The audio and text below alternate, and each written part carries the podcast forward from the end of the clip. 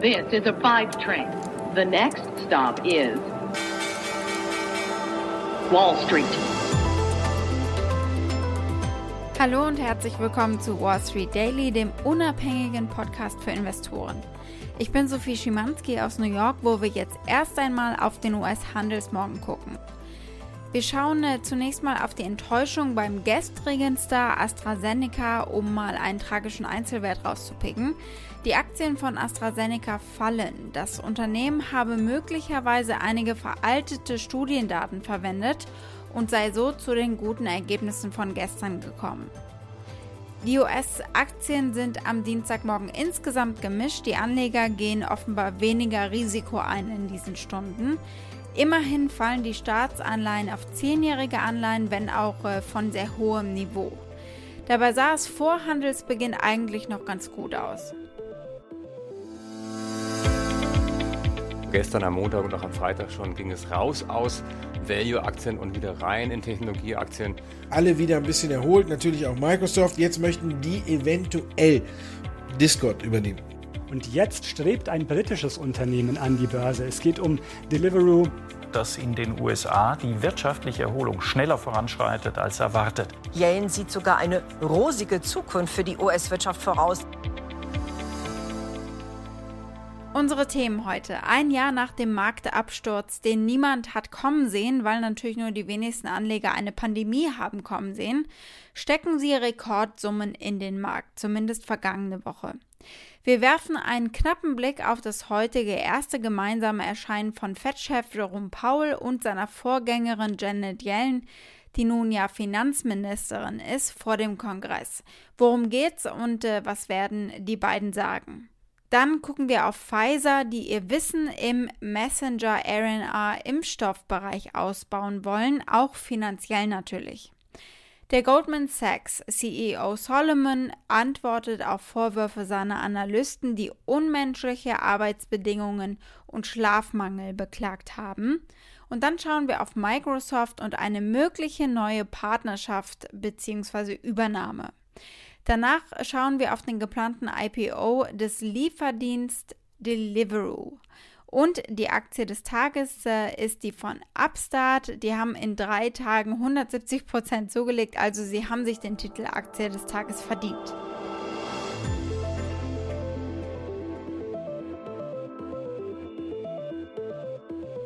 Ein Jahr nach dem Marktabsturz haben Anleger letzte Woche Rekordsummen in den Markt gesteckt.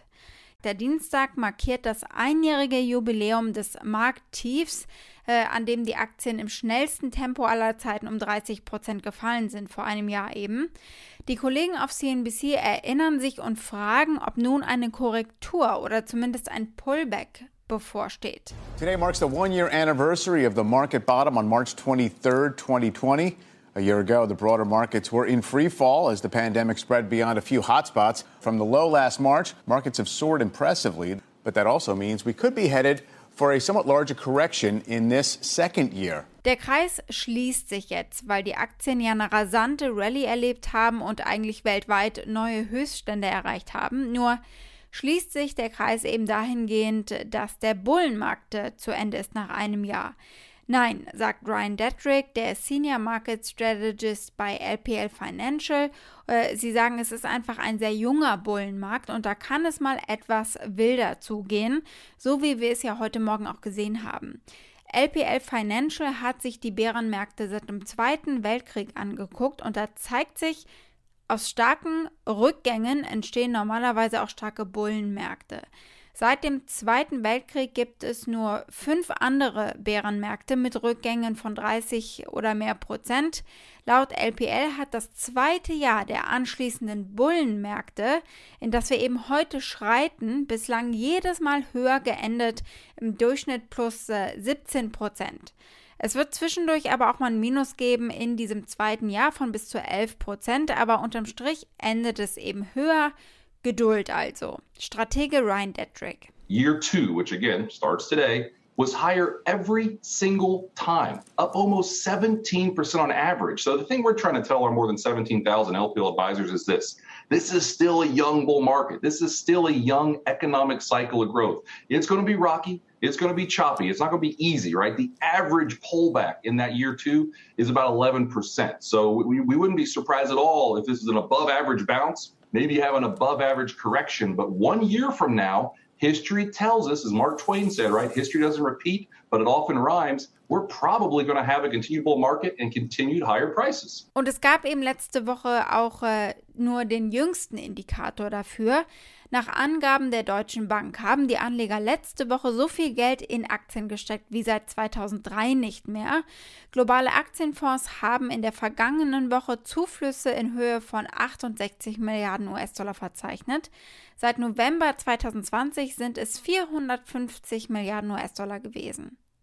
Auf Sektorebene verzeichneten Technologiefonds Zuflüsse in Höhe von 3,2 Milliarden US-Dollar, Finanzwerte und Energie ein bisschen weniger, was ein Zeichen also dafür ist, dass die Anleger äh, auf weiteres Wachstum gesetzt haben, zumindest im vergangenen Jahr. Seit dem Intraday-Tief am 23. März 2019 sind sowohl der S&P 500 als auch der Dow Jones um 80% gestiegen, der Nasdaq Composite ist um 93% gestiegen. Wir werfen als nächstes nur einen knappen Blick auf das heutige erste gemeinsame Erscheinen von Fed-Chef Jerome Powell und von seiner Vorgängerin Janet Yellen, die ja jetzt Finanzministerin ist. Die erscheinen vorm Kongress. Worum geht's und was werden die beiden sagen? Ja, der Auftritt ist vor dem US-amerikanischen House Committee on Financial Services und die Diskussion wird sich natürlich auf die Gegenmittel des Finanzministeriums und der Fed zur Bekämpfung der Pandemie konzentrieren. In einem vorbereiteten Statement sagt Powell, dass die Erholung an Fahrt gewinnt, aber er sagt auch, dass noch ein langer Weg vor der USA liegt. Die Erholung ist schneller als allgemein erwartet verlaufen und scheint sich zu verstärken, um ihn mal direkt äh, zu zitieren. Reagieren könnten auf dieses Event heute die Bondmärkte. Pfizer will mehr Impfstoffe machen, jetzt wo sie den Dreh sozusagen raus haben. Pfizer plant also die mRNA-Technologie weiter zu nutzen, um nach dem Erfolg seines Covid-19-Impfstoffs neue Impfstoffe gegen andere Viren herzustellen. Das berichtet das Wall Street Journal unter Berufung auf ein Interview mit dem CEO von Pfizer. Der Erfolg der mRNA-Technologie dürfte so einige andere Pharmaansteller ebenfalls anregen, ihn auch in anderen Bereichen der Medizin äh, in Betracht zu ziehen, was natürlich Investitionen in Milliardenhöhe anziehen würde. Das entwickelt sich also zur noch tieferen Goldgrube als sowieso schon. Und äh, dann kommt noch ein zweiter Faktor hinzu. Äh, nach der Opioid-Krise haben die Unternehmen besonders in den USA regelrecht eine Chance bekommen, ihren Ruf zu verbessern als Retter in der Pandemie. Und das sind eben momentan Sachen, die sich positiv auf die Pharmaaktien auswirken können. Anders als die Anleger, die natürlich ihre Impfstoff-Favoriten haben unter den Aktien, ist es Immunologe und US-Chef-Gesundheitsberater Anthony Fauci egal. Hauptsache geimpft. I would pick the one that was the most readily available to me. All three of them are highly efficacious. They have different characteristics, but if I walked into a clinic and I wanted to get vaccinated and someone say you could have this vaccine now or wait a few weeks for the next one, the important thing is to get vaccinated as quickly as you possibly can in order to protect yourselves, your family, and the community. I happen to take the Moderna because in the clinic where I am, that was the one they shipped to us. But if they had shipped another one, I would have readily taken that. Ihr erinnert euch an die Umfrage unter jungen Analysten, die wenig Schlaf und 100-Stunden-Wochen bei Goldman Sachs beklagen? Ja, der Chef hat geantwortet. CEO David Solomon sagt laut eines Transkripts eines Voice-Memos, das offenbar am Sonntag rausgegangen ist, Lassen Sie mich allen und insbesondere unseren Analysten und Mitarbeitern sagen, wir erkennen, dass Menschen, die heutzutage in diesem Umfeld arbeiten, vor neuen Herausforderungen stehen. In der neuen Welt der Fernarbeit des Homeoffice also müssen wir rund um die Uhr verbunden sein, sagt er. Wir alle, Kollegen, Manager, Abteilungsleiter sehen das. Wir sind hier, um sie zu unterstützen und zu beraten. Das ist nicht einfach und wir arbeiten hart daran, es besser zu machen. Er hatte bekräftigt, dass Samstage frei bleiben sollen und er hat versprochen, weitere Maßnahmen zu ergreifen. Es sind übrigens auch Leute in Senior-Positionen unglücklich gewesen, scheint es, denn da gab es einiges an Kündigungen.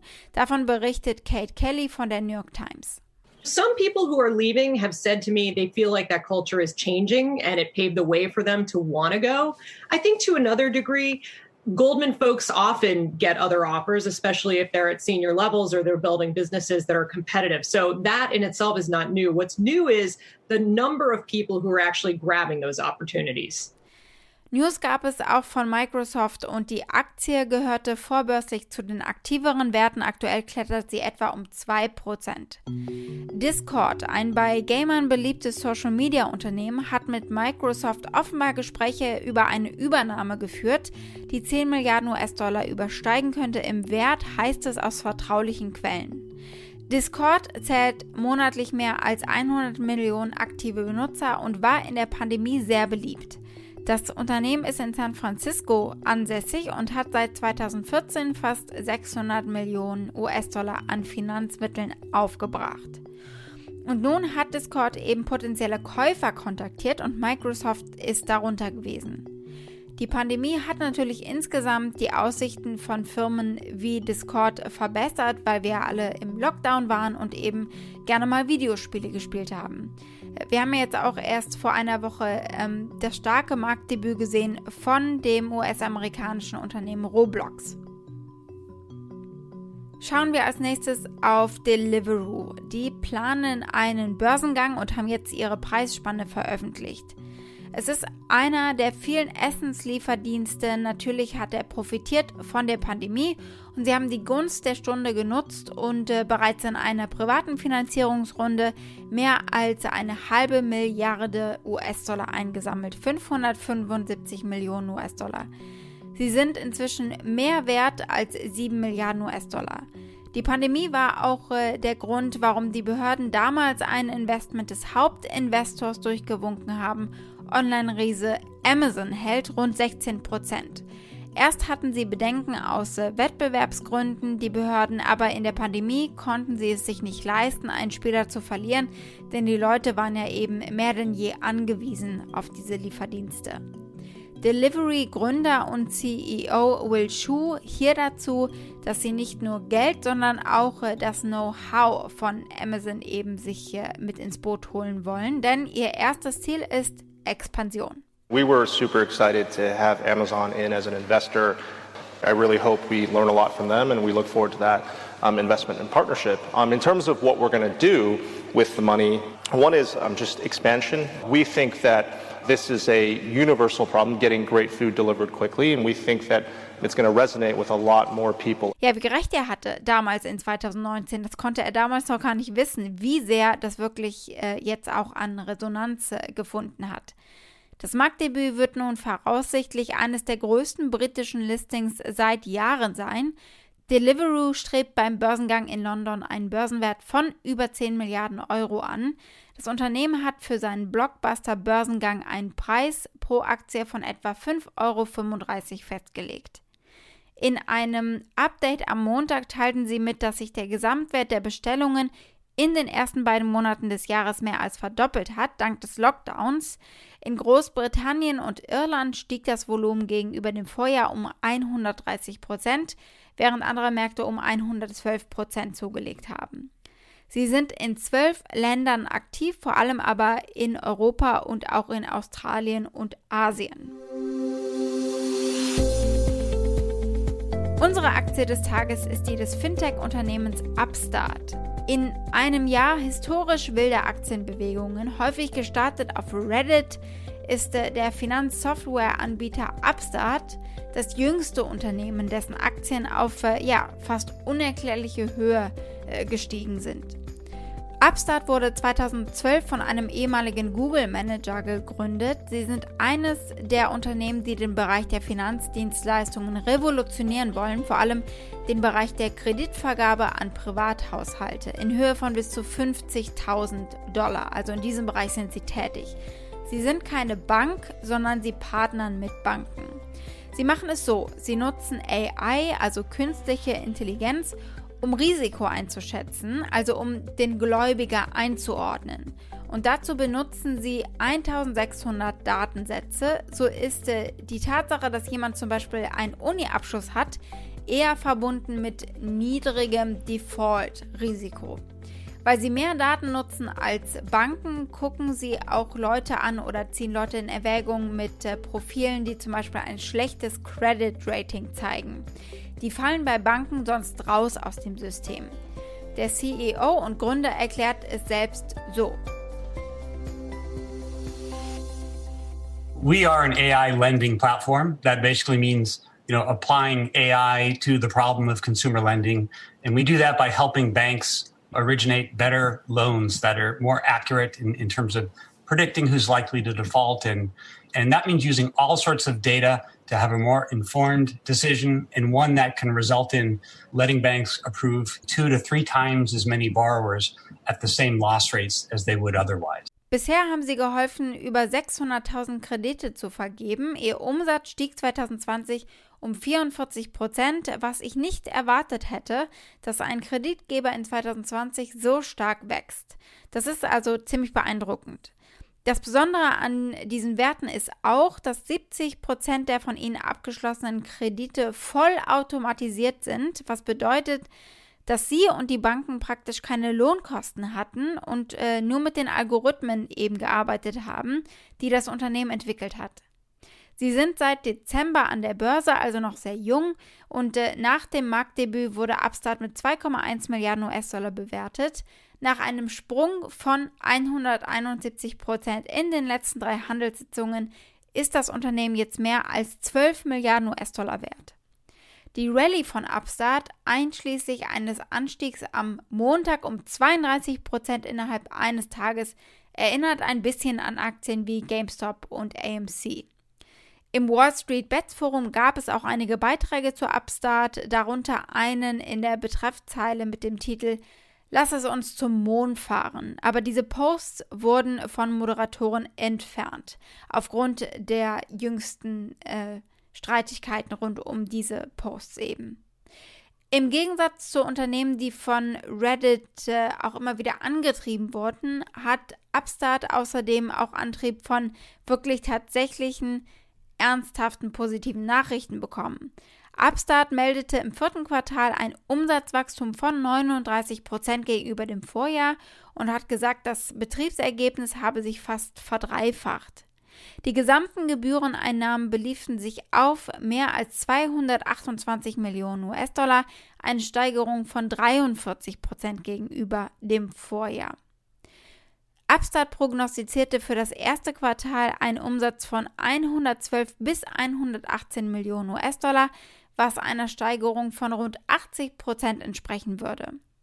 Das durchschnittliche 12-Monats-Preisziel liegt bei 105 Dollar. Die Ratings sehen so aus: viermal halten und dreimal kaufen.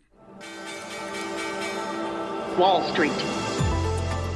Das war's mit Wall Street Daily für heute. Für Fragen oder Vorschläge erreicht ihr mich via E-Mail unter wall-street-daily at mediapioneer.com. Und damit wünsche ich euch einen schönen Abend. Bis morgen, eure Sophie.